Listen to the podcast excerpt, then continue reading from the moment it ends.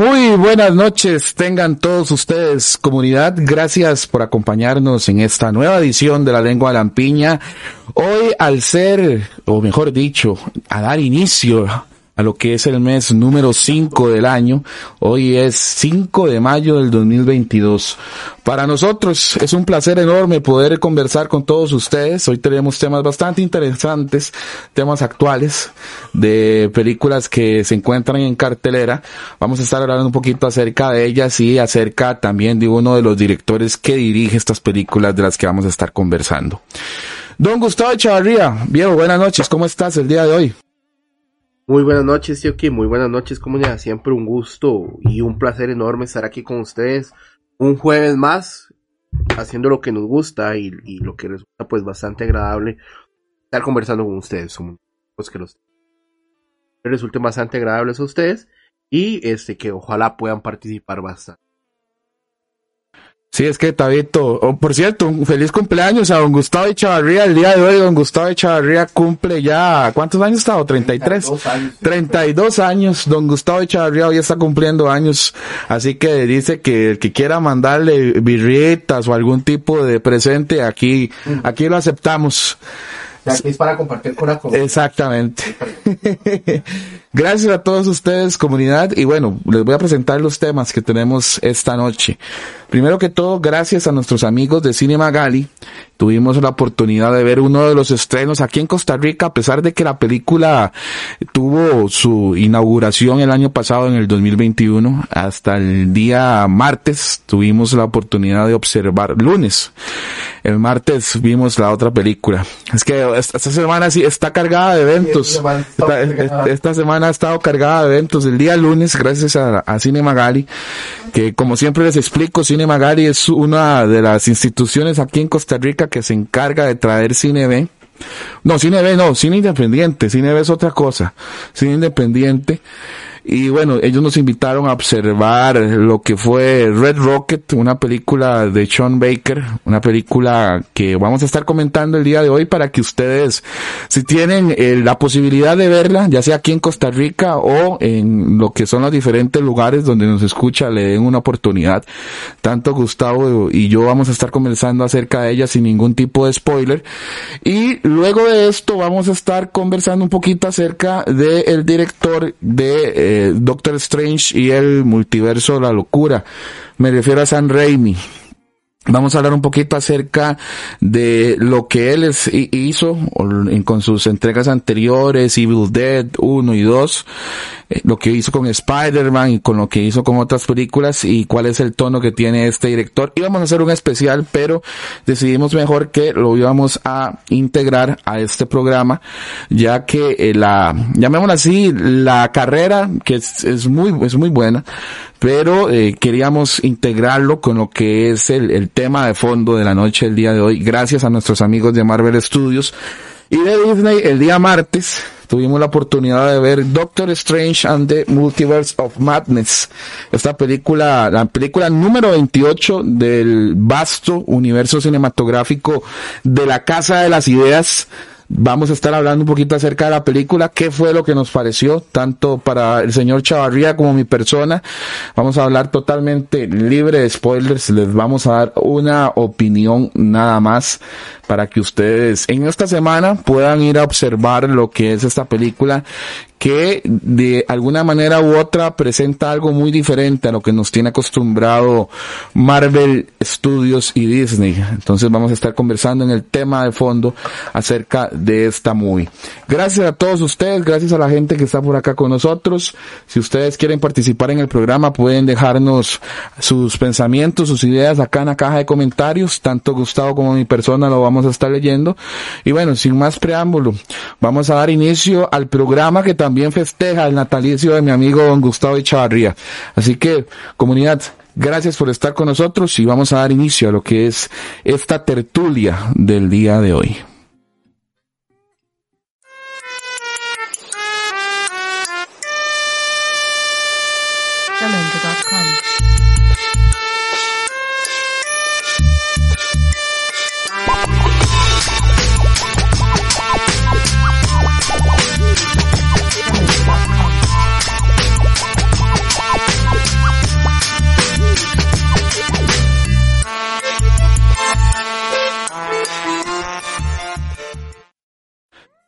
Gracias comunidad por seguir con nosotros. Y justamente como lo mencionamos en la introducción de este programa, de este podcast, vamos a estar conversando un poquito acerca de esta película muy independiente producida por eh, A24 que nos ha traído películas enormes como por ejemplo Uncut Gems, Midsommar, solo por citar algunas, también Hereditary o Good Times Vamos a estar hablando un poquito acerca de Red Rocket. Esta película nosotros tuvimos la oportunidad de observarla, como les comenté, el pasado día lunes, gracias a la gente de Cinema Gali. Una película que es una mezcla entre comedia muy ácida con respecto a lo que es el tema de la sociedad que en ese momento se vivía en Estados Unidos. La película nos retrocede, eh, por ejemplo, hace como seis años aproximadamente, 2016, correcto. Esta película tiene aproximadamente una duración de dos horas con 26 minutos, dos horas con ocho minutos para ser exactos. Es que eh, me, comentaban que en algún momento determinado eh, sí se, se extendió un poco, pero no vamos a estar hablando acerca de ella. Básicamente nos pone, esta película nos va a hablar un poquito acerca de lo que es el personaje de Mikey Saber Davis, que está interpretado, Mikey Saber, que es interpretado por Simon Rex. ¿Quién es Simon Rex? Bueno, Simon Rex no es un actor, digamos que consolidado. En los 90 tuvo mucho pegue con programas que realizaba en TV, o inclusive él estuvo en películas como Scary Movie 3, películas que no presentaron, llamémoslo así, mayor demanda actoral. En esta sí se ve que el tipo ha crecido mucho y también por lo que ha pasado en su vida personal eh, se ve muy reflejada con respecto a lo que es la forma en la que se presenta el personaje. ¿Por qué les digo esto? Bueno, dentro de lo que es el, la trama, la hipnosis de la película, nuestro protagonista, Mikey, es una persona que vuelve, por así decirlo, derrotado de la gran ciudad y vuelve a, Texas. En Texas va a pedirle perdón a su expareja que está interpretada por Brie en, la película se llama Lexi Davis. Y ahí él le va a pedir perdón porque las cosas no salieron bien y demás. Le pide que por favor lo deje estar en la casa y a partir de ahí él trata de buscar empleo pero su pasado laboral se lo impide. Por cierta razón sí sí lo vuelve a atrapar por ahí ¿Qué era lo que hacía nuestro amigo Mikey, bueno, Mikey lo que hacía era, es que era, era, era, no, además de que eso era, además de que él era un distribuidor de estupefacientes, pero yo me refiero a lo que él hacía en la gran ciudad. Ah, en la gran ciudad, eh, por ejemplo, en New York, en Los Ángeles, él era un actor para, de entretenimiento para adultos. Él tuvo inclusive tres premios en hilo ABN, ABN que son los premios a lo que es la industria cinematográfica para adultos, en dar el mejor felatio hacia una dama. Estoy tratando de ser lo más bonito posible porque eh, no, no, no puedo decir, no, no, no, coloquial no, Dios guarde, yo puedo, digo coloquial y bueno, nos bota la transmisión. Bueno, y a partir de ahí, la película nos va a llevar por lo que es esta nueva vida que trata de hacer el personaje de Mikey Sable Davis, por algo le dicen sable, no, quiero, no, no me quiero meter por qué le dicen sable a nuestro protagonista y él era un actor de, de entretenimiento para adultos. La película, eh, en lo personal, a mí me entretuvo bastante, como yo lo he dicho en varias oportunidades, eh, creo que el cine a veces es un cine dependiendo de lo que eh, ya sea el drama, la acción. Y no sé, digamos, si es que la, la, la, gente o, las personas en general eh, tienen como la percepción de que el cine debe de ser rápido y debe de, de, siempre llevar escenas con acción o rápidas, por llamarlo de alguna manera. Bueno, en esta película no es así, esta película es algo lenta, su trama se va desarrollando en sus dos horas con ocho minutos, pero en lo personal de este servidor, en la opinión de este servidor, a mí me gustó mucho cómo se desarrollaron todos los personajes. Por ejemplo, nosotros tenemos a un personaje muy importante dentro de lo que es la trama, que es Rayleigh. Rayleigh es una ya me, bueno, la actriz tiene 26 años, pero dentro de lo que es el filme, ella se presenta como una joven de 17 años que llama la atención de nuestro protagonista, que ya es bastante grandecito. Y ahí se van presentando situaciones para no caer en spoilers ni contarles absolutamente qué es lo que sucede dentro de lo que es el filme. Strawberry, sí, la, la chica fresita. La película, bueno, vamos a hablar un poquito de eh, Sean Baker. Sean Baker, para los que no saben, es el mismo, la misma persona que dirigió Tangerine y que dirigió lo que fue el proyecto Florida, donde aparece el gigantesco William Defoe. Lo que es la escenografía, a mí me gustó mucho porque este director utiliza, yo no sé si lo notaste, Tao, no sé si has visto Florida Project, vos has visto Florida Project, no lo has visto de Florida Project está muy eh, relacionada a lo que son colores como pasteles. No sé si vos lo notaste dentro de que fue este, esta película en Red Rocket, que hay muchos colores pasteles. Ajá, pero, pero no es tan, iba a decir algo, pero no, no mejor no digo nada de Wes Anderson, porque a mi amigo. no, no, no, es tan de autor. Sí, digamos, es que, bueno, la cuestión es que va presentando colores y estos colores van muy de la mano con las situaciones que va presentando lo que es la película, todo el problema de Simon. Porque al final de cuentas, eh, el personaje de Simon, lo que es Mickey, él, él, él vuelve a caer en lo que supuestamente iba a salir. No vamos a decir qué es. Y dentro de lo que es la escenografía, todo lo que es la parte de la, del, la fotografía se refleja enormemente. A mí en lo personal me gustó mucho. No, yo no la pondría como lo mejor del año todavía, porque creo yo que todavía falta que ver. A mí me han gustado otras movies, como por ejemplo, les comparto aquí a la comunidad, porque yo ya he hablado con Gustavo acerca de eso. A mí me gustó mucho de Norman, me gustó mucho de Batman, aunque ustedes no lo crean, a mí me gustó mucho Doctor Strange, ahorita vamos a hablar de eso también. Pero en sí, lo que es esta película me entretuvo, me pareció algo interesante, una propuesta nueva con respecto a lo que es el cine este año. Y que también eh, el director se mete mucho con lo que es la temática social, la problemática social. No sé si vos lo, lo viste, Tao, porque Tao fue con, con, con, conmigo a ver la película, además de los invitados que tuvimos gracias a la gente de Cine Magari. No sé si vos notaste también que hay mucho tema social, el tema de los denominados rednecks que están también en, en Texas y todo esto y se ve un trabajo muy bueno con respecto a lo que es la dirección y la forma en la que el, director lleva lo que es su guion. Aquí el hombre de fotografía que a mí me encanta, de hecho yo no sé, Tavo, y vos corregime, en, en Albuquerque, es que suceden las cosas de Breaking Bad, ¿verdad? ¿Sí? Albuquerque es de Texas, si no me equivoco, o Nuevo, México es. Pero esos, estos, yo no sé si vos lo has notado, pero lo que son los temas de lugares áridos sirven mucho para lo que es eh, esta cuestión de la fotografía, todos los encuadres, no sé por qué, pero siempre lo que son el tema del desierto y demás, siempre ha funcado muy bien para lo que es el tema de, de encuadrar o el tema de mostrar imágenes sumamente bellas. Bueno, por ejemplo, vamos a retrocedernos un poquito más lo que era la trilogía del dólar de Sergio Leone, ¿verdad? Todo lo que es el tema de el, bueno, el malo y el feo, la fotografía es muy bien trabajada. Y en esta película, además de la paleta que tiene de colores, todo lo que es la forma en la que se va presentando eh, las diferentes locaciones se ve muy, muy bien trabajada si ustedes me recomiendan, si ustedes me preguntan a mi comunidad, bueno, tío King, ¿usted recomendaría esta película? Bueno, yo les voy a decir, eh, un saludo ahí para nuestro amigo John John, ahí que nos está diciendo que excelente programa, gracias, nuestro amigo John John. Eh, si yo recomendaría esta movie, yo creo, yo voy a poner ciertas condiciones para la persona que eh, yo le recomendaría esta movie.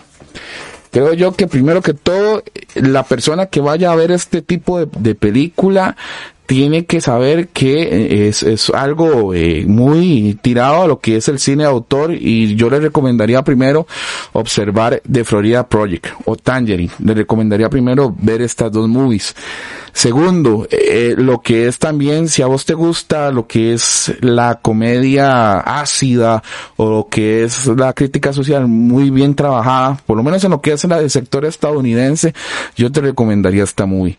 Sí, te voy a decir, y sí siento, yo que, bueno, y bueno, Tavo, vos lo sabes, a, a mí no me molesta lo que es cuando una película se toma su tiempo para desarrollarse, o lo que las personas llaman lenta, una película, a mí no me molesta eso, pero esta este filme sí tiene ciertos ámbitos donde eh, no va rápido, donde tal vez se centran en alguna situación, en algunos diálogos y tal vez no avanza tan vertiginosamente como otros filmes. Entonces yo le diría a una persona, si a vos te gusta ese tipo de filmes de los que yo acabo de comentar, yo te la recomiendo total, yo te la, yo, yo la sugeriría totalmente. No sé qué pensás vos, don Gustavo Echavarría, porque lo veo muy callado. Es que ayer don Gustavo Echavarría andaba celebrando su cumpleaños y hoy se vino a dormir aquí a mi sillón. Por contarle a todo mundo lo que hago, cabrón. Este, no, es que has hablado mucho, madre. O sea, no, no, no, no has parado de hablar, entonces no hago mucho mi opinión porque. perdón, perdón, perdón. Porque de hablar no mucho. Me tampoco al aire. A ver, no me regañes eh, tampoco eh. al aire. ¿ah? Vamos a ver. A mí la película, yo creo que tiene una particularidad. La película yo la vi y yo pasé riéndome las dos horas. Pasé riéndome las dos horas porque hace sentir a través del director que situaciones no son políticamente correctas se vean de una manera graciosa. La película me encantó por eso. Uno, uno se ríe. Cuando usted una película lo hace reír a través de un humor no convencional, a mí me gusta. A mí me gusta mucho ese tipo de humor. Eh, ¿Qué puedo opinar de, las, de la historia como tal? Es una historia de... y e- Es una historia de tal vez de tratar de, de salir del agujero, ¿verdad? Tratar de, de, de enderezar el barco. Tratar de enderezar el barco, eso suena como a, como a hace En la marinero. tratar de tratar de enderezar el barco ahí lo que es el, el, el Mickey Saber este pero sin embargo la película tiene lo suyo tiene lo suyo en, en, en qué aspecto que vos pasas entretenido las dos horas al menos para la gente que le gusta este tipo de cine tío hay que ser muy claro Eh, si vos por ejemplo sos un gran fan de, de, tal vez de películas de acción un poquito más movidas lo este vamos a poner de duro de matar por, para dar un ejemplo para no poner los ejemplos que tenemos aquí. Son películas un poco más movidas. Eh, tal vez esta película no te vaya a gustar tanto, porque partes ahí donde se tornan sumamente lentas y puro diálogo.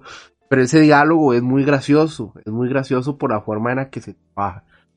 Entonces yo pasaba, y me pasé riendo y estaba a la par de Tío King y, y estábamos los dos muertos de risa de ciertas cosas donde dice, bueno, eh, de esto no debería reírse uno normalmente Sí, sí. de, de uno no debería reírse normalmente de ese tipo de cosas, más sin embargo, el director me parece que lo hace con la intención de, de, de que una situación de estas, de, de que una... Incomodidad. Ajá, exacto, de que una persona que, que haya salido de un mundo, el, el para adultos, ver cómo se ajusta a, al mundo real nuevamente, porque es que hay que ser muy honestos. Por ejemplo, un, un actor eh, de cine convencional, si es bueno, puede pasar y trascender durante los años y los años y los años. Hay que ser muy conscientes que es un actor de entretenimiento para adultos no se va a mantener durante toda su vida. es- y, es- y tal Como vez los futbolistas, algo así, algo así. Es, es, es, es, es- es una profesión, digamos, que va a acabar. O sea, que va a acabar. Y el que es inteligente empieza a trabajar de productor y se hace su producción, su, su y todo esto. Pero hay otros que, como Mickey Saber, no lo hacen. Y él tiene que ver cómo lo hace. Tratar de enderezar al mundo que él solamente él conoce. O sea, que solo ese mundo conoce, no conoce alguno. Y yo creo que esa es como la, la historia de, de un tipo viendo a ver cómo eh, se adapta a su realidad. A su con- nueva realidad. a su nueva realidad y con todo lo que ya nos tiene acostumbrados. Eh, me encanta, digamos, lo, lo- la química que se ve, porque sí se ve una química actoral entre, entre Simon Rex y, y la, y la, la chica esta, Strawberry. Susan Son. Ajá, bueno, Susana Son. Susana Song. se ve muy buena química actoral. Eh, hay otros personajes ahí que tal vez eh, no, no, me gustaron tanto, gustaron tanto. Pero yo creo que, que la película se va desarrollando eh, en cómo ellos este, van este, uniéndose, a cómo ellos van uniéndose. Y a partir de ahí, pues la película te resulta bastante agradable. Hay una parte ahí, un punto de inflexión fuerte, donde orillan a Mickey a tomar cierto tipo de decisiones. Con, con lo que es Strawberry y todo esto, eh, que lo hace interesante aún más. La película, eh, claramente, si sos de las personas que te gusta el cine con un humor muy crudo o con un amor, un humor eh, que no, no es políticamente correcto, la película te va a gustar. Pero si no, no sos tan fan de esto y más bien te gusta otro tipo de comedia, comedia un poco, tal vez un poco más ligera. Más tradicional. Ajá, más ligera, más tradicional. No, no, no, la vaya a ver, no la vaya a ver, de, esto no la vaya a ver porque la le va a resultar chocante. Va a resultar chocante porque realmente muy incómodas y situaciones que no deberían uno por qué reírse. En síntesis, don Gustavo, bueno, yo voy a dar mi opinión ya en general para pasar al siguiente tema. No sé en qué momento ya pasaron 20 minutos del programa. No sé en qué momento, pero bueno, ya se fueron 21 minutos. Gracias a toda la gente que sigue conectada con nosotros.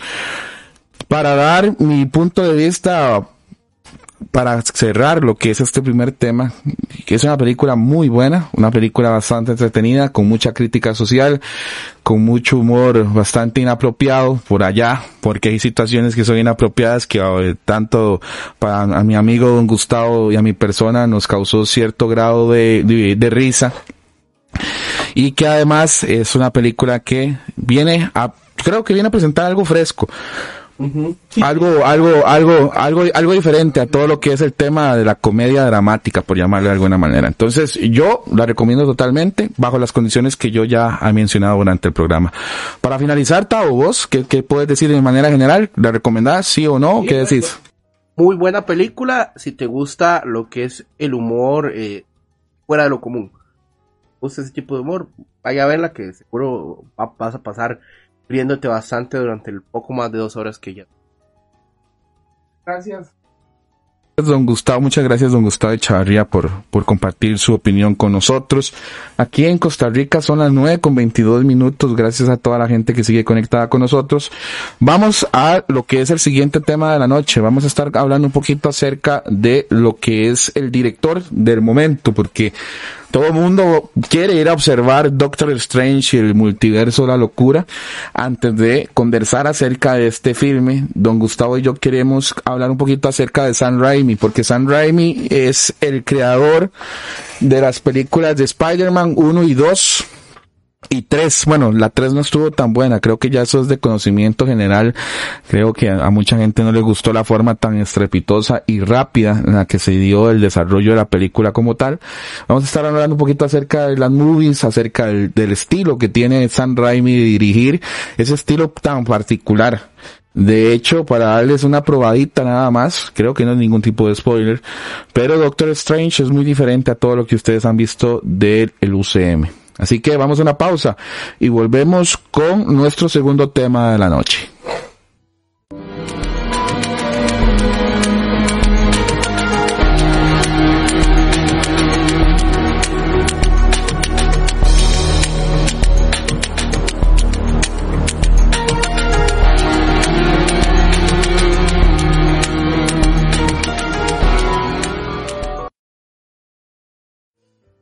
Gracias a toda la comunidad que sigue aquí conectada con nosotros. Y bueno, hablemos un poquito de Samuel Marshall Raimi o Sam Raimi, que fue un hombre que nació el 23 de octubre de 1959 en el estado de Michigan, más precisamente en Royal Oak.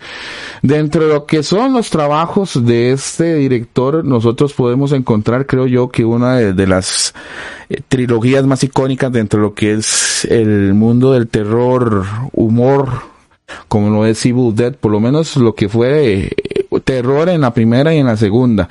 Ya la tercera creo que se vuelve una parodia de sí misma.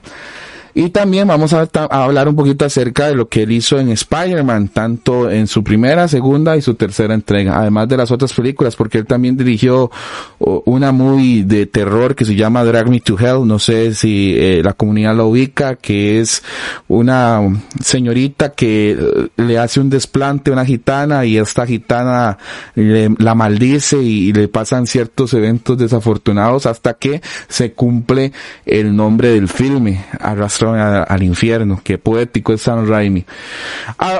además de eh, abarcar lo que es el tema del cine, Don Sam Raimi también ha trabajado con los hermanos, los grandes hermanos Cohen en diferentes producciones. Por ejemplo, él, él, ayudó mucho a lo que fue estos hermanos.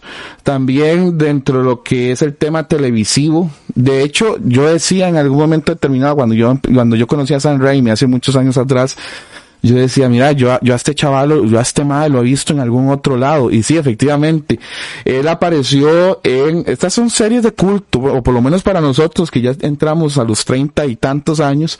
No sé si te acordás vos de, de Hércules y los viajes legendarios, esa serie y también de, de mi amor, ese fue mi primer, uno de mis primeros amores, China, China y la princesa guerrera Lucy Lawless, que también tiene un capítulo en Los Simpsons, en una de las casitas del terror, buenísimo. Y eh, yo, no soy, yo soy Lucy Lawless, no soy China. y también dentro que, bueno, y él también... ¿Este Sí, sí, él, él, produjo esas series y además él tuvo cameos en esas dos series. Porque yo recuerdo yo decir, ma, yo he visto a este man en algún otro lado y yo no sé por qué en algún momento determinado cuando a mí me agarran los ataques de nostalgia rarísimos, más cuando estoy entrado en copas, les voy a contar un poco que me gusta poner cosas, cuando estoy entrado en copas, en, en, ciertas cervecitas. sí, sí, exacto. Y nos ponemos a ver, o los pongo a ver, mejor dicho, cosas de los 90 y 80, y una de las cosas es esta, los intros. Yo me acuerdo, yo decía, ma, mira, yo he visto este ma. Y bueno, hablemos un poquito de lo que es la carrera fílmica de este señor. En 1981 él hace Evil Dead, que para mí con el señor Bruce Campbell Usted ha notado, bueno, creo que sí, Tao, y la comunidad le ha puesto esto, ha, notado eso mucho en lo que es el ámbito del cine. Hay directores que tienen actores fetiches. Por ejemplo, eh, Martin Scorsese, sus actores fetiches, en su momento fue Harvey Keitel, después pasó a Robert De Niro y luego pasó a Leonardo DiCaprio hasta que los va a poner a trabajar juntos. Ahora en esta nueva movie que va a salir de, del señor Scorsese. Sí, también. Eh, también, por ejemplo, en su momento Quentin Tarantino, que la actriz fetiche de Quentin Tarantino fue Uma Thurman, que también hubo ahí ciertos altercados, porque el señor Tarantino la ponía a hacer escenas de acción muy gays y sin protección y sin nada, vaya hágalas, ¿verdad? Señor Tarantino siempre de revolucionario en ese tipo de, situaciones. Sí, exacto. Y bueno, ¿cuál es el actor, el actor que siempre acompaña a Sam Raimi en sus producciones? El gran, el gran, y me pongo de pie, Bruce Campbell. El buen Ash Williams en Evil Dead. Siempre, en la mayoría de las producciones que tiene este señor Raimi, aparece el señor Ash, el señor Ash, Bruce Campbell, Ash Williams. Bueno, en 1981, volviendo a lo que es el tema de la cinematografía, aparece Evil Dead. Después por ahí, en 1987, él aparece nuevamente con la segunda entrega de esta saga, en Evil Dead 2. Después hay una película que es, yo lo siento así porque a mí me encanta esa película que es con Liam Neeson que se llama Darkman, que es como un superhéroe ahí extraño. Bueno, él también estuvo... Darkman 3, sí, hay tres. Hay Darkman. Bueno, hasta, el momento solamente yo he visto la de San Raimi. Solo, hace pero hay Darman 1, 2 y 3. 1, 2, 3. Ajá. Después de eso, estamos mencionando, digamos, las, las películas más importantes, las que tuvieron más auge, es porque hay otras donde él colabora como productor o, por ejemplo, como actor, pero bueno, estamos enfocando más en las que dirigió. Después aparece eh, en 1992 la que yo te digo, Tao, que es como, que es como una parodia de las dos primeras películas, que es Evil Dead, Army of Darkness. Te voy a contar una, una, una situación que me pasó muy, muy hardcore una vez que yo la vi con unos, con un par de compas, con, con Carlos y con Roberto. Mae, yo estaba viendo Army of Darkness. Entonces, eh, en esa situación hubo como que, eh, Mae, no quiere probar esto. Y yo, Mae, sí, sí, claro, probémoslo, a ver qué tal. Y nos pusimos a ver Army of Darkness. Oiga, nos estallábamos de risa con los, los, los, los esqueletos que salían ahí mal hechos de plasticina. Y por eso te digo que se vuelve una parodia de las primeras dos, porque en Evil Dead 1 y 2, eh, por lo menos el, tema del terror está muy presente, pero en esta no, esta es como más, más tirando también a lo que es el tema de, de del, del terror gracioso, por denominarlo de alguna manera. Después es por ahí, dentro de lo que es su, su forma de dirigir en 1995 aparece The Quick and the Dead que es un es un western no sé si vos lo sabías, Tao, y comunidad, que inclusive tiene grandes actores dentro de lo que es este filme. Encontramos a Sharon Stone, a Jake Hackman, a Russell Crowe y a Leonardo DiCaprio. Ya Leonardo DiCaprio había trabajado con el señor Sam Raimi.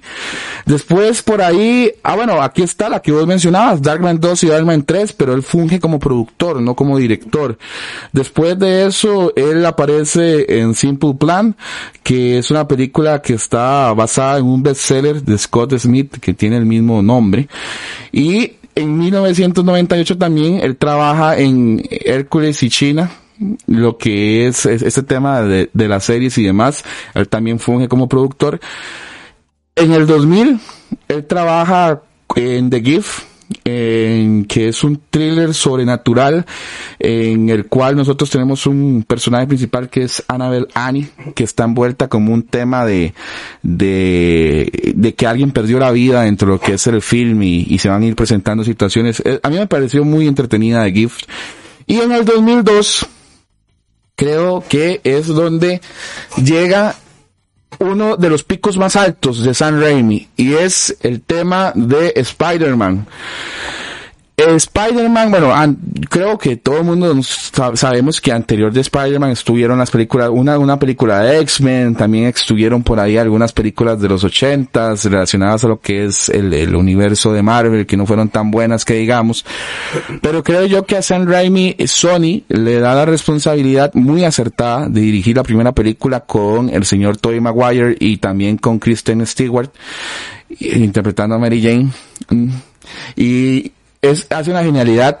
Creo que después de 20 años se sigue re recordando con mucho cariño este filme del arácnido. Es el primer filme de nuestro amigable vecino. Y después de ahí, el buen vecino Spider-Man, después de ahí tiene Spider-Man 2, que también la hizo muy, muy bien, que ya en Spider-Man 2 tenemos la inclusión del señor Otto Octavio, el interpretado por el gran, gran, gran señor Alfred Molina.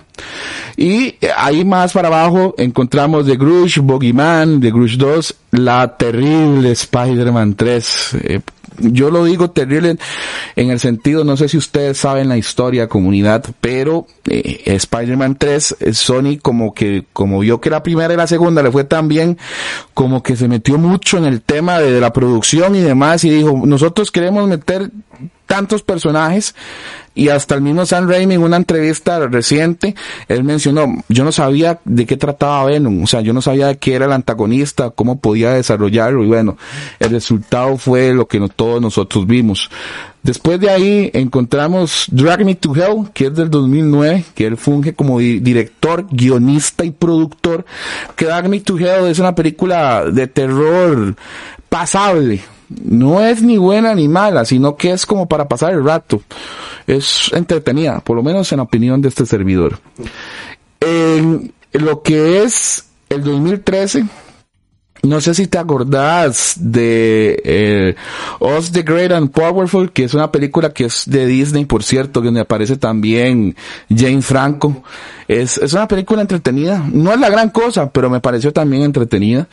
Y dentro de lo que es, él sigue participando, por ejemplo, en el remake, en el reinicio, por así decirlo, del Evil Dead en el 2013. Él aparece como productor, pero Pasan años, él sigue trabajando como productor, como productor, productor en diferentes películas, hasta que llega el 2022 y hace unos días sé que se estrenó si no me equivoco, se estrenó. Hoy se estrena, hoy se estrena. Ayer fue la premier. Sí, Oh, está la ok. primera. Hoy se estrena eh, Doctor Strange y el multiverso de la locura. Don Gustavo, dígame una cosa, de, todas las movies que nosotros hemos hablado acá, eh, ¿cuáles son las que más le han gustado de el señor Sam Raimi, por ejemplo? A mí me encanta Spider-Man, me encanta Evil Dead y me encanta Darkman la primera. Y, y ahora sumo a la lista lo que es Doctor Strange y el multiverso de la locura. Díganos usted un poquito, conversemos un rato. Es que, ¿sabes? Para traerle un café atado. ¿Quiere un café? No, no, es que va, hoy, andas muy hablantín, eso es. tío, Ah, ah, no, sí, eso, eso, eso es. mucha, mucha, mucha. No, no, no, es muy hablantín, entonces, ese es el asunto.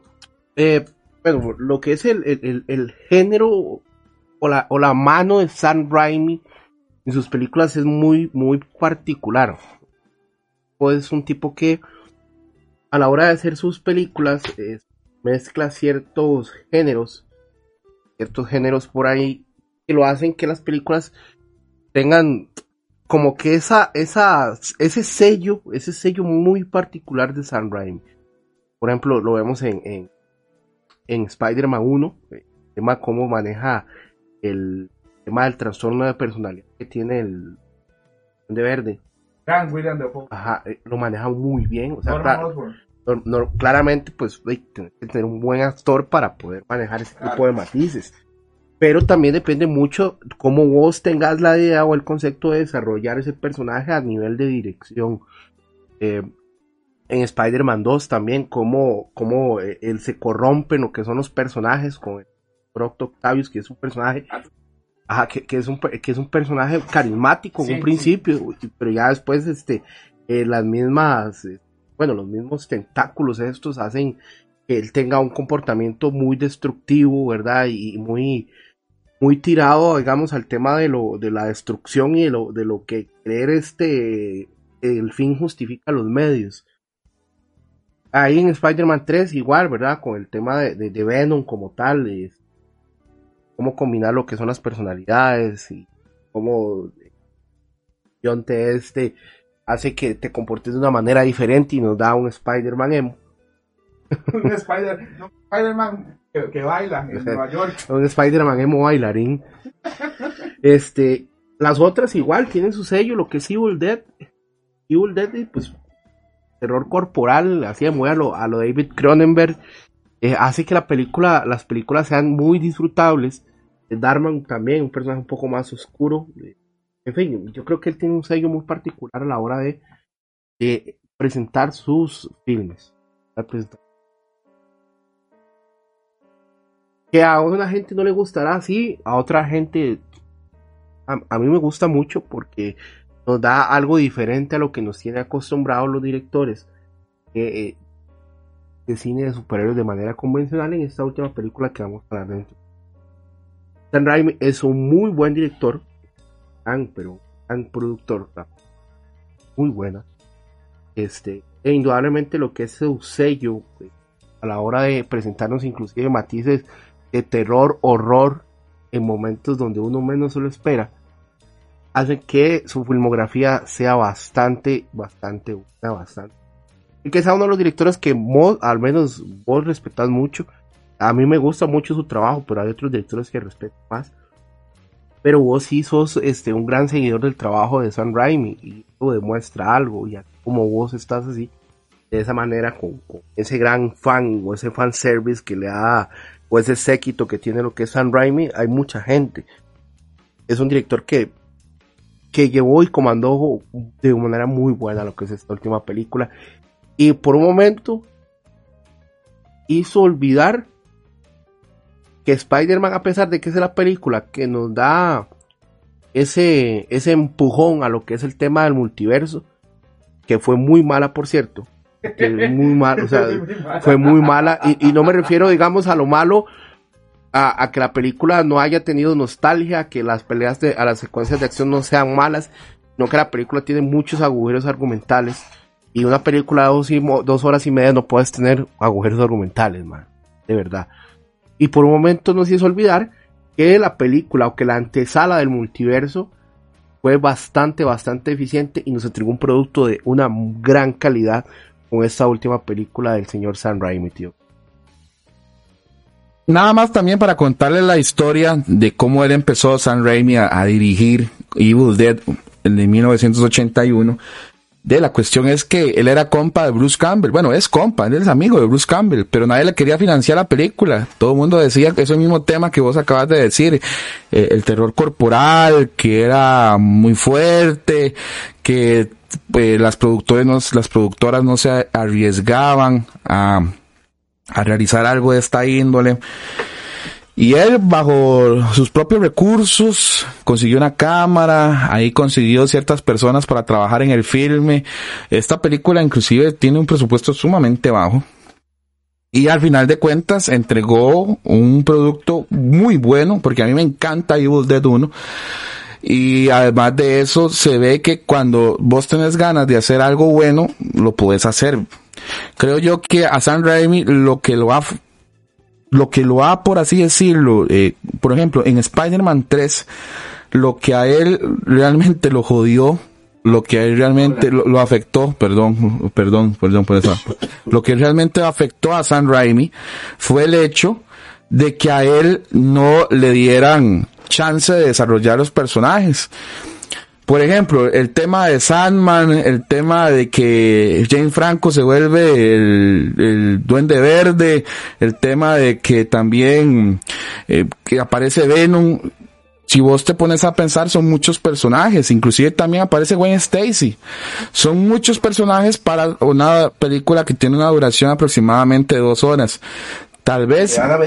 Sí, y tal vez, y, y, tal vez si Sony le hubiera dado chance al buen Sam y le hubieran dicho, viejo, bueno, hagamos dos películas, y, y, yo no sé por qué, a la carrera, o sea, es que, no sé, a veces, a veces las decisiones de las productoras de cine, no sé, a veces yo que soy un aficionado nada más, al igual que vos, al igual que la comunidad que nos está escuchando, yo simplemente soy un aficionado, pero yo a veces digo, put, yo, yo digo, viejo, mira, con más tiempo y con más, y, ya viendo que también el producto de Sam Raimi en las dos primeras de Spider-Man funcionó muy bien, ¿por qué no le das una cuarta película? De hecho, la, las personas que son seguidoras de lo que fue el Spider-Man de Tobey Maguire, hoy por hoy siguen pidiendo esa cuarta entrega. Vamos a ver si con todo este tema, con el boom que hubo con Spider-Man No Way Home, eh, Sony se se atreve o por lo menos le da a los fans lo que quiere, que es el de un Spider-Man 4 y creo yo que con las manos de Sam Raimi lo puede hacer muy muy bien. Sam Raimi a mi nivel personal me parece un muy buen director, me parece que él ha trabajado con muy poco y, se le, y ha hecho muy buenas cosas cuando se le deja trabajar, como en el caso de ahora que vamos a estar conversando, que ese es nuestro tercer tema de la noche, que es Doctor Strange, el multiverso de la locura. Creo yo que si a él lo dejan trabajar, en este caso Disney lo dejó como a trabajar a medias y aún así entregó un producto muy muy bueno. Vamos a hablar un poquito de lo que aparece en redes sociales también acerca de, este, de esta movie. No vamos a tocar ningún tipo de spoilers para que la comunidad esté tranquila. No vamos a hablar de spoilers, sino de que eh, hay he leído muchos posts dentro, inclusive dentro de lo que es la página o en el grupo que tenemos en Facebook, que hay gente que ya vio la película y que de alguna manera u otra se siente decepcionada, pero yo a veces creo que es producto de las, llamémoslo así, teorías que hacen muchos seguidores de Marvel, como por ejemplo que va a aparecer Cristiano Ronaldo en la película. O no sé, digamos, me refiero a ese tipo de, de, situaciones que tal vez se vuelven tan irreales que voy a hacer mío un comentario que vi por ahí en la página, que a veces las personas se sienten más atraídas por los cameos o por las, o por las supuestas personas que van a aparecer que el, la misma película. Y que al final de cuentas no debería de ser así. Pero bueno, en general, Sam Raimi es un buen director. Evil Dead 1, si no lo han visto, 2, 3, lo que es The Gift, lo que es Darkman, a mí me encanta Darkman, y lo que es, bueno, y creo que yo que ya esto, más que nadie ya han visto lo que es el tema de la trilogía de este buen director de origen o de proveniente del estado de Michigan. Son las 9 con 44 minutos, comunidad. Gracias a todos ustedes por estar con nosotros el día de hoy. Vamos a la última pausa de la noche y volvemos para hablar acerca de eh, Doctor Strange y el multiverso de la locura. Dígame, Tao. Antes, este, por ahí saludos a, a a Ronald. Dice que Spider-Man 3 vale la pena por el baile de Tobey Maguire. Ese, baile, ese baile un día. Sí, con la musiquilla. Yo tengo que hacer ese baile disfrazado de Michael Myers. Gracias comunidad por seguir con nosotros. Vamos a una pausa y volvemos a la lengua lampiña.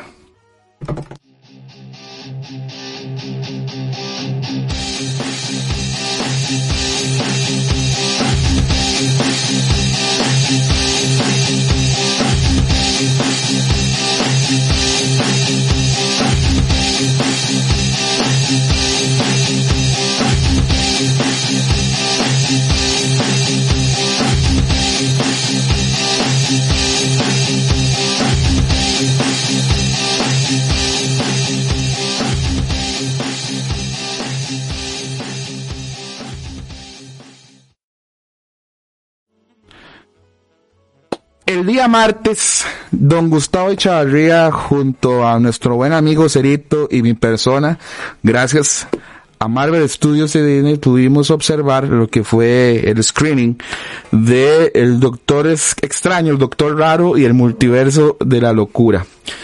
Don Gustavo, yo he conversado mucho esta noche. Quiero hacerlo partícipe también acerca, quiero que usted introduzca a lo que es la gente que va a pagar su boleto para ir a observar Doctor Strange y el multiverso de la locura patrocinado por Wanda Maximoff. Dígame una cosa, usted ¿cómo califica esta movie? O sea, digamos, poniéndola, eh, se ve, se nota que es un brete o un trabajo, mejor dicho, para no caer en costarriqueñismos para que sea entendible para toda la comunidad que nos acompaña de Latinoamérica y en otros lugares del mundo. Es un buen trabajo de San Raimi. ¿Qué pensás vos? Eh, ¿Te dio lo que, con qué expectativas ibas? Eh, ¿Vos creías que iba a ser eh, más de lo mismo? ¿Qué fue lo que te presentamos? Ok, para aterrizar un punto relacionado a lo que estaba mencionando anteriormente, que era el asunto este del, del, del portillo que se abrió con el multiverso de Spider-Man. realmente te soy muy honesto, tío King. Cuando yo vi Spider-Man No Way Home, a mí la película sí me decepcionó mucho. Vos sabes, vos sabes que a mí sí me decepcionó bastante. Porque yo tenía, no tenía una expectativa alta. Porque decir que yo tengo una expectativa alta de una película de superhéroes es muy, sería muy desatinado de mi parte mencionarlo. ¿Por qué? Porque el cine de superhéroes no es un género de cine que a mí particularmente me agrade mucho sí tengo que reconocer que hay buenas películas de superhéroes. Recientemente Batman, la trilogía de Christopher Nolan, por ahí alguna que otra, bueno, más, o más, decir, más que todo de ese, tengo que reconocer que, por ejemplo, El Soldado de Invierno es una película bastante agradable de, Capitán América, la segunda de la trilogía de Capitán América. También me gusta mucho Infinity War, por, la manera en la que termina, tan, tan desastrosa que termina todo lo que es Infinity War. Más sin embargo, ¿verdad? este, nunca me, he sentido atraído por ese tipo de cine. Nunca me ha sentido, nunca me he sentido este, atraído. Siento que las, que las películas de superhéroes eh, normalmente son, eh, qué vacilón, qué entretenido, pero, eh, entonces, cuando llego y veo algo que está relacionado con el tema de los multiversos, la dimensión espejo y de todo como se ve en Spider-Man No Way Home, yo digo, bueno, espero que por lo menos la, historia no, no, no, sea una, no sea una historia o no sea un guion que deje agujeros argumentales. Yo reconozco el buen trabajo de Sam Raimi en sus películas, pero en este tipo de filmes se mete mucho la producción. Y mucho la producción a veces puede terminar paseándose. Creo que eso fue una gran excepción a lo que yo pensé que podía pasar.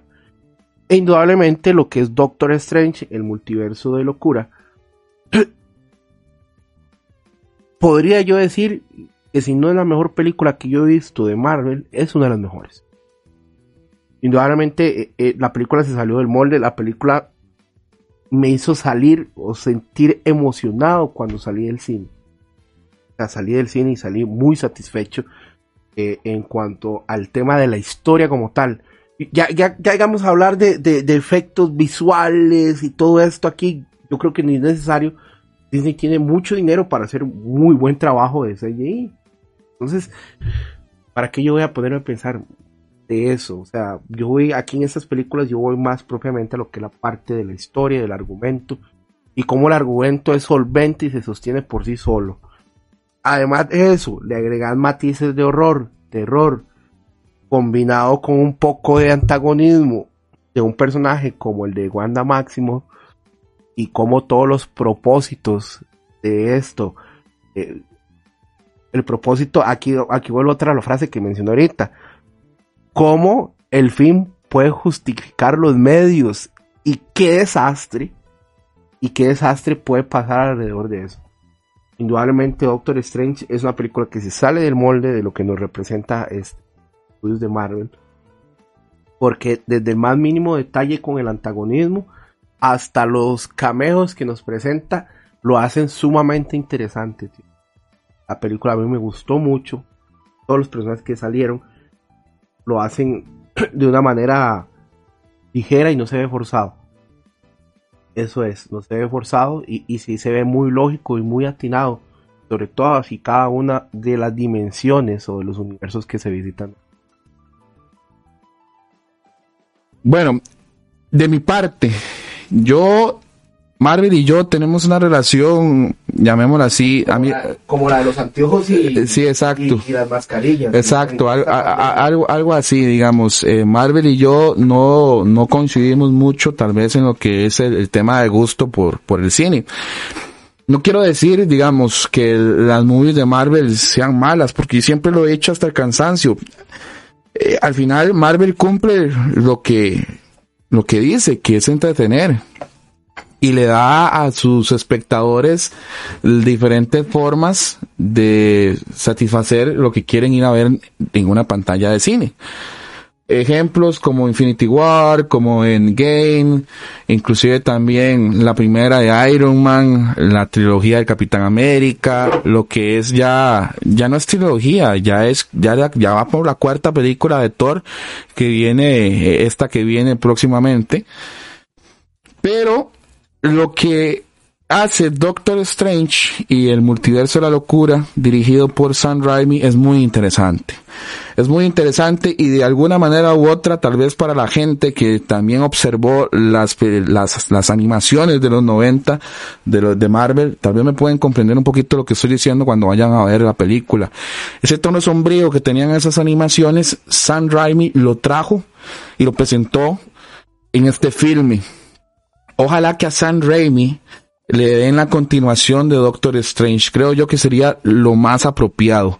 Máxime con todo lo que se viene, porque para nadie es un secreto que ya Disney tiene los, los derechos de los X-Men y de los Cuatro Fantásticos y que van a trabajar con ellos. Vamos a ver cómo Disney y Marvel Studios va a dar el origen de los mutantes dentro de lo que es este vasto universo cinematográfico. Y en esta película número 28, Sam Raimi hace una cosa totalmente distinta. Yo, al igual que Don Gustavo, no tenía grandes expectativas. La de Doctor Strange, la primera, me pareció un producto muy interesante, más no es de mis favoritas. Pero yo podría decir perfectamente que en este año en lo que va, el multiverso de la locura podría entrar perfectamente en el ranking de mis 10 películas favoritas. De lo que vamos, falta mucho cine, faltan 7 meses. Vamos a ver qué es lo que nos, nos sigue trayendo la cartelera. Pero lo que hace San Raimi es genial. He leído muchas críticas en redes sociales, en esta página, en Instagram, en Twitter y demás, de que la gente que ya vio este largometraje se queja de que no hay suficientes cameos. Eh, yo ahí voy a discrepar muy educadamente. Una película, en este caso, del índole de superhéroes, mm, ¿desde cuándo? No sé si es que ya se, el público se malacostumbró o el público espera otro tipo de, de- de situaciones dentro de lo que es este tipo de producciones, pero decir que una movie es mala porque no apareció eh, Cristiano Ronaldo, no apareció Homero Simpson. Homero Simpson, no, apareció Peter Griffin, no apareció, por ejemplo, Ricky Morty. Bob Esponja, eh, me parece que, que no es eh, algo que se debería de, de, de, tener en cuenta para reseñar, porque nosotros, tanto don Gustavo y Chavarría como mi persona, no, no, nosotros nunca vamos a hacer a, jugar de críticos, porque, o sea, lo más crítico que podemos llegar a hacer es cuando nos sirven eh, café, eh, café, barato. sí, exacto, pero de ahí en fuera, eh, decir que nosotros tratamos de reseñar esta, este tipo de movies para que ustedes tengan una idea, pero tampoco comunidad vayan con la idea de que va a salir Chespirito, de que va a salir Don Francisco, porque no es así. O sea, estoy dando estos, estos nombres para no caer en otros relacionados al universo de Marvel. Yo lo que les puedo mencionar es que como filme funciona totalmente bien. Inclusive, si ustedes, tanto como yo, que no tuvimos la, la, la, oportunidad de ver completa lo que fue la serie de WandaVision, interpretada por Elizabeth Olsen, o protagonizada por esta gran actriz, que me gustó mucho el papel que ella hace aquí. Creo yo que el doctor Stephen Strange, personificado por Benedict Cumberbatch, ya aquí se consolida él como el doctor extraño, como el hechicero supremo y lo que es el papel de Wanda ya se consolida Elizabeth Olsen como la bruja escarlata. También lo que es el personaje de América Chávez, que lo interpreta Xochitl Gómez, me, me, gustó mucho la química que tuvo con el señor Benedict Cumberbatch, interpretando a, a Stephen Strange, y todas las situaciones que nos va presentando el filme, como de alguna manera u otra van calzando, van teniendo ciertas repercusiones. Y hablando de repercusiones, al final del filme, todo lo que sucede va a tener consecuencias. Y eso es algo muy interesante. Es algo muy, muy, muy, eh, que tal vez no en, todos los filmes de la Casa de las Ideas se presenta. En síntesis, ¿qué les puedo decir yo a manera general, comunidad? Como dijo Tao, si, si, si yo podría, yo no sé si aventurarme a tanto, pero yo, yo, yo lo voy a hacer. Creo yo que esta es la mejor película de Marvel que yo he visto hasta el momento aún arriba de Infinity War, aún arriba de Endgame, aún arriba de Capitán América y el Soldado del Invierno, aún arriba de, de las diferentes películas de Spider-Man de Tom Holland, creo yo que esta producción sí merece mucho la pena observarla. Y como vos decís, hablar del aspecto técnico está de más. Disney siempre tiene la potestad económica de presentarnos un muy buen producto a nivel de lo que es el tema de sus efectos, de la escenografía y demás. Aquí se ve muy bien trabajado. Y San Raimi, por favor, ojalá que, que Disney sí. le dé las riendas de la tercera entrega de Doctor Strange. Me llamó, me llamó poderosamente un comentario que leí por internet que decía San Raimi guía mi vida. Dirige mi vida. Dirige mi vida. Ay, señor. Hay comentarios tan, tan, tan graciosos en estos.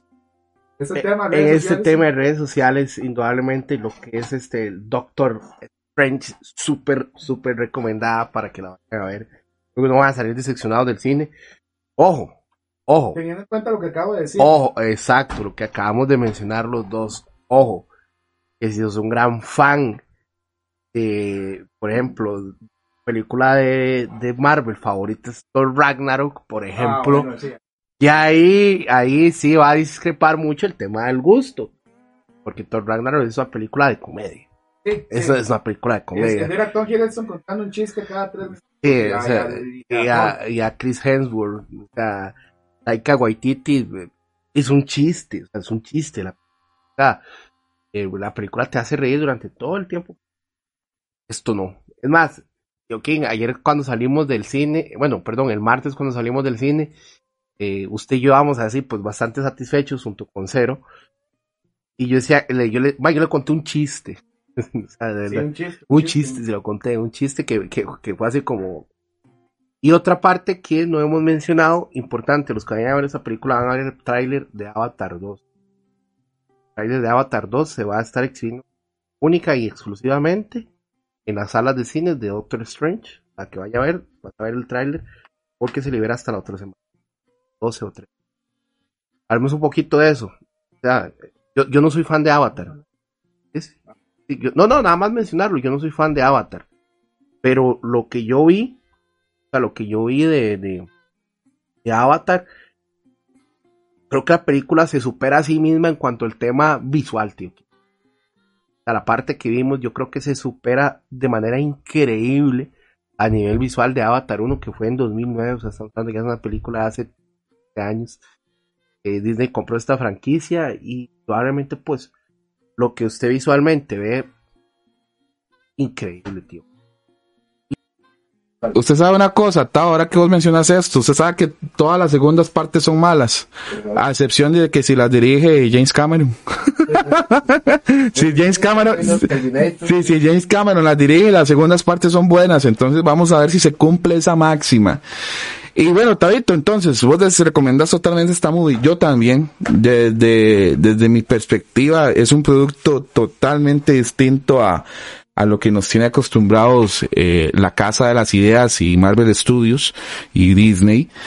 Y como dijo Tao, tal vez si usted, si usted, amigo oyente, comunidad que nos está escuchando también por los diferentes canales de, spot, eh, de podcast como Spotify, Apple Podcasts y iBooks, si a usted le gustó mucho Thor Ragnarok, tal vez esta no le vaya a ser tan tanta gracia como por ejemplo a don Gustavo y a mi persona. Pero en síntesis, vayan y vean Doctor Strange, vayan y vean Doctor Strange, creo yo que les va a gustar. Presentan una, una muy buena eh, propuesta. O Nolan, dice nuestro amigo Ronita. Si la dirige Nolan, la segunda parte estará bien. Sí, de hecho Nolan solo ha hecho The Barman de Dark Knight, la segunda. Sí, solo esta. sí, exacto. Pero bueno, de verdad, vayan y observenla. Traten. Yo, yo, yo creo que el tema de los spoilers, eh, bueno, yo como soy el administrador de todo este gran proyecto que es gracias a ustedes, yo me doy cuenta de la película una semana o tres días antes de lo que suceda, ya me di cuenta de todo, porque me, me toca borrar imágenes y demás. A mí no me molesta, porque a mí me sigue impactando en el momento en el que sale.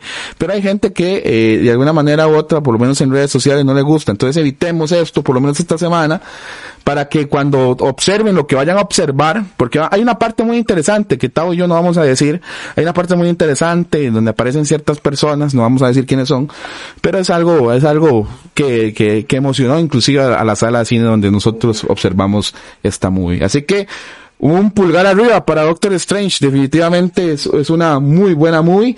Vayan, observenla y que y, cuéntenos cuando ustedes vuelvan a observarla. Ahí tenemos la reseña en nuestra página de Facebook, en nuestro lo que es en nuestro Instagram, en Twitter también por ahí, o inclusive en lo que son los comentarios de los podcasts nos pueden mencionar o en los comentarios de este programa nos pueden mencionar qué fue lo que les pareció el doctor raro y nuestra amiga Wanda Maximoff en lo que es este desvergue de, en este en este desvergue de locura.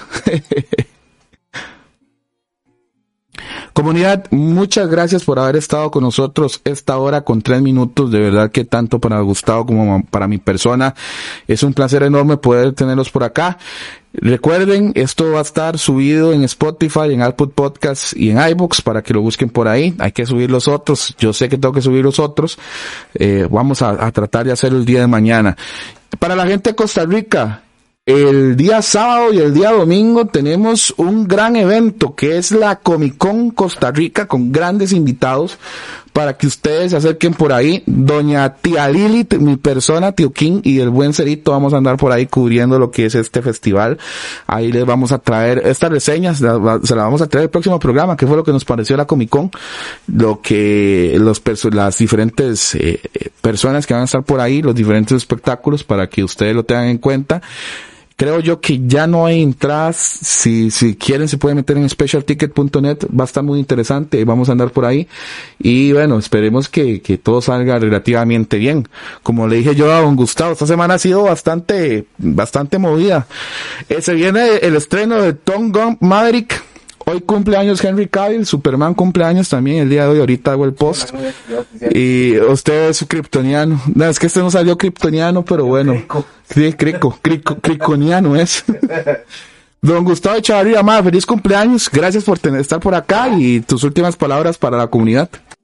Verdad, comunidad, como siempre es un gusto y un placer estar aquí con ustedes, haciendo lo que me gusta, haciendo lo que me entretiene, esto es un sacrificio que tanto mi papá como tío quien hacemos. No, sacrificio. Sí, sí, no, pero, o sea, el sacrificio me refiero a que hay que sacar el tiempo, Ah, sí, claro. o sea, hay que sacar el tiempo, hay que sacar el rato, eh, hay que, hay que sacar lo mejor de nosotros para conversar y que ustedes pues se mantengan entretenidos. Va a ser un gran ¿verdad? Sí, exacto. Es increíble lo, lo que yo al menos personalmente, y estoy seguro que vos también, tío King, valora el tiempo que están con nosotros. Porque, el- Claro, claro. porque lo único que no se vuelve en esta vida, tío King, es el tiempo. Y de verdad que el Y tiempo... y que ustedes estén todo este rato con nosotros escuchándonos, de verdad, eh, no me queda más que decir que gracias. Si les gusta el programa, compártanlo. Recuerden que igual que estamos en cana- canales de podcast, iBooks, Apple Podcast y el más conocido. Esperemos que la próxima semana nuevamente estén escuchándonos de lo que nos gusta y de lo que nos apasiona, que es el entretenimiento en general. Gracias, don Gustavo Echavarría. Gracias nuevamente a toda la comunidad que estuvo aquí con nosotros. Y al ser las 10 con 5 minutos acá, en este país perteneciente a Centroamérica, Costa Rica, más específicamente en San José de Costa Rica, nos despedimos, tanto don Gustavo Echavarría como mi persona, Tío King. Nos escuchamos dentro de 7 días. Y como decimos aquí en Costa Rica, don Gustavo Echavarría, ¡Pura vida, gente! Pura vida, gente. Nos escuchamos la próxima semana.